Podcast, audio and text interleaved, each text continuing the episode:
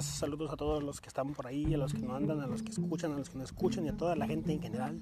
Espero que estén pasando de maravilla. Quiero platicarles esta vez eh, de algo un poco, digamos, un poco lejos del entendimiento de muchas personas, porque todos creen que eh, el generalísimo Zapata y el generalísimo eh, este, el, centro del, del norte, Pancho Villa, Carranza con la nueva constitución de 1917 y sobre todo el generalísimo Lázaro Cárdenas con la distribución de tierras hicieron un gran una gran aportación al país.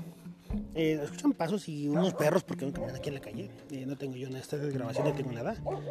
Y este voy caminando. Eh, no le puedo poner pausa a esta cosa porque aún actualmente Anchor no hace la no hace la la opción de, de poner pausa al, episodio, pero trataré de que sea lo más rápido posible pasar por aquí, donde estamos en el, en el área de los eh, cánidos molestos. Bueno, retomamos. Eh, durante los tiempos de, del post, de la post-revolución, cuando México estaba eh, queriéndose levantar y se establecieron las nuevas leyes de la, de la Constitución de 1917 para la repartición de tierras y demás. Se creyó que se hacía un favor a México repartiendo la tierra, porque la tierra es de quien la trabaja, según el señor Zapata, ¿no? Bueno, sí, efectivamente se eh, dio algunos resultados positivos la repartición de tierras, pero como todo en este país, eh, como descendientes de criminales que somos, y digo somos porque obviamente los españoles no trajeron lo mejor de, España, trajeron la, basurita, lo que quedaba, la porquería, puros criminales que a la larga resultaron más... No, no tan buenos para la colonización del país. Entonces, como nos trajeron puros criminales, México está fundado con raíces criminales de usura, de robo, de extorsión. Todo esto ha causado que pues ya el día de hoy la gente uh, tomara ciertas actitudes, ciertas acciones y pues estamos en el resultado que tenemos el día de hoy, la, la población que hoy tenemos, ¿no? Entonces, eh, ¿qué va a todo esto? Cuando se hace la repartición de tierras de parte de, del gobierno para dar fin dar por terminada la Revolución Mexicana y comenzar con la reestructuración del país, mucha gente, muchas personas que estuvieron en la posición de obtener grandes accesiones de terreno, lo hicieron. Y entonces te vas a dar cuenta que hay ejidos, eh, ejidos entre comillas, porque obviamente no son ejidos, no tienen nada de ejidos, no producen, no trabajan la tierra, no generan ninguna, eh, digamos, eh, no generan, ¿cómo se le puede llamar? Eh, productos agrícolas.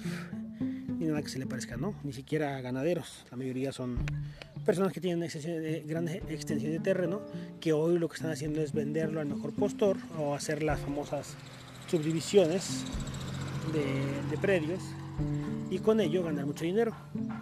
Sin embargo, ahí estábamos revisando dentro de los déficits de vivienda que existen en el país, hay un déficit de 12 millones de viviendas actualmente hay digamos que 12 millones de familias que viven en un lugar rentado o prestado.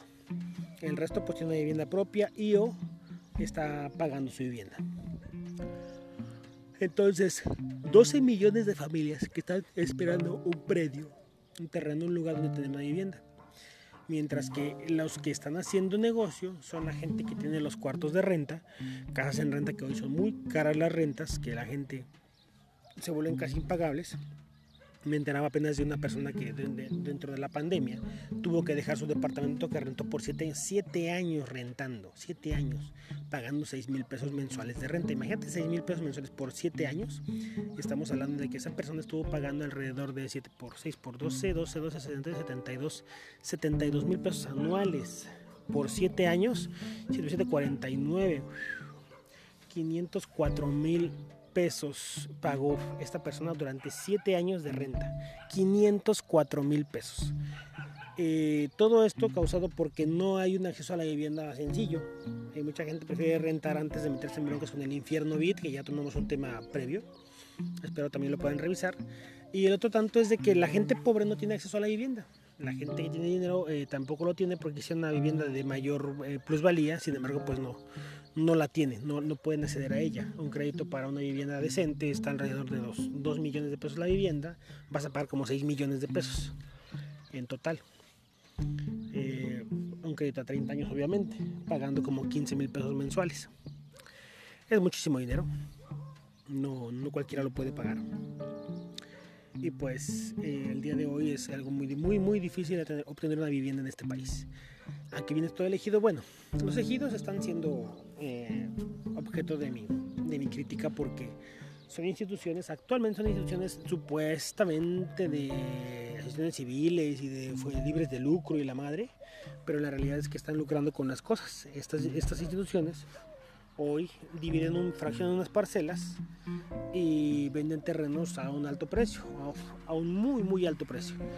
Entonces, si tú revisas la vivienda, en realidad estás pagando, eh, bueno, si revisas las condiciones actuales de los terrenos y de, los, y de las viviendas, para mucha gente es inaccesible obtener un terreno, obtener un, lugar donde vivir. Los predios en lugares, zonas urbanizadas, que son los que aceptan los bancos y el, y infierno bit creo que no lo acepta para compra de terrenos, eh, están el, el rondan los 300 mil pesos eh, de contado, ¿sí? 300 mil pesos, 800 mil pesos. Un trabajador promedio no se puede dar el lujo de pagar 800 mil pesos para comprar un predio. Entonces, ¿qué haces? Bueno, pues lo que tendrías que hacer es esperar a que se haga la, la vivienda como tal eh, o, algún fraccionamiento de los del ejido. El ejido actualmente están vendiendo predios fraccionados a 150 mil pesos. Fíjate bien, los ejidos que supuestamente eh, se formaron para defender al pueblo y darle al, al, pueblo lo que, lo que requiere, el derecho a la tierra, Hoy venden esos predios, esos predios miserables de 200 metros en 150 mil pesos. Si tú quieres comprar algo más, una parcela, una hectárea, tienes que pagar los 7, 8 millones de pesos. Eso es, y eso es, revísenlo, no crean que eso es conmigo. Y ya, la Secretaría de Reforma Agraria, otra estupidez. ¿Qué tiene que ver la reforma agraria cuando se supone que el uso del suelo ya no está cambiando o se está cambiando es una lata? Hay que pagar mucho dinero para el cambio de uso del suelo.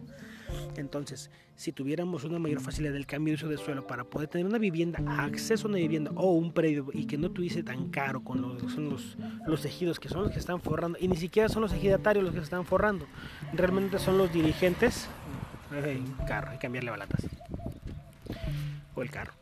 Eh, son los dirigentes los que se están forrando dinero. ¿Qué pasa? De repente los ejidatarios empezaron a rentar predios para las empresas que están estableciéndose y en lugar de tener un ingreso por venta, son un ingreso por renta. Esa renta asciende a veces hasta un millón, dos millones de pesos, de los cuales los ejidatarios afiliados reciben 500 pesos. Y son los grandes dirigentes los que se están quedando todo el dinero. Todo esto con el amparo de la supuesta eh, protección al campo y, el agro mexicano y demás. Todo pura usura y pura robadera.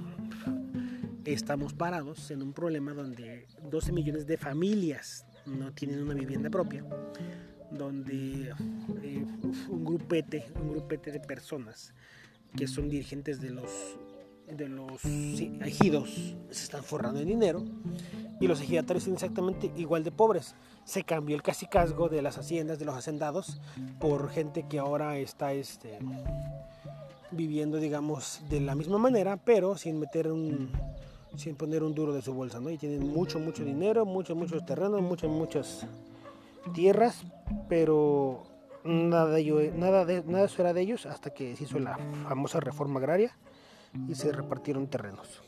Bueno, parcelas. Pues es, es un problema. Espero que el gobierno también eh, tome cartas en el asunto, se dejen de estar haciendo usura y tanto proteccionismo para la protección, bueno, proteccionismo para la, eh, la industria de la vivienda, porque es una industria, es, es, una mafia, la vivienda en este país, y la gente lo paga. ¿Por qué? Porque requiere una casita, porque requiere una vivienda. 12 millones de familias están viviendo en una casa rentada o prestada, pagando mucho dinero por una renta o en el filo de que pues a lo mejor el día de mañana les piden la casa y ya no tienen dónde vivir.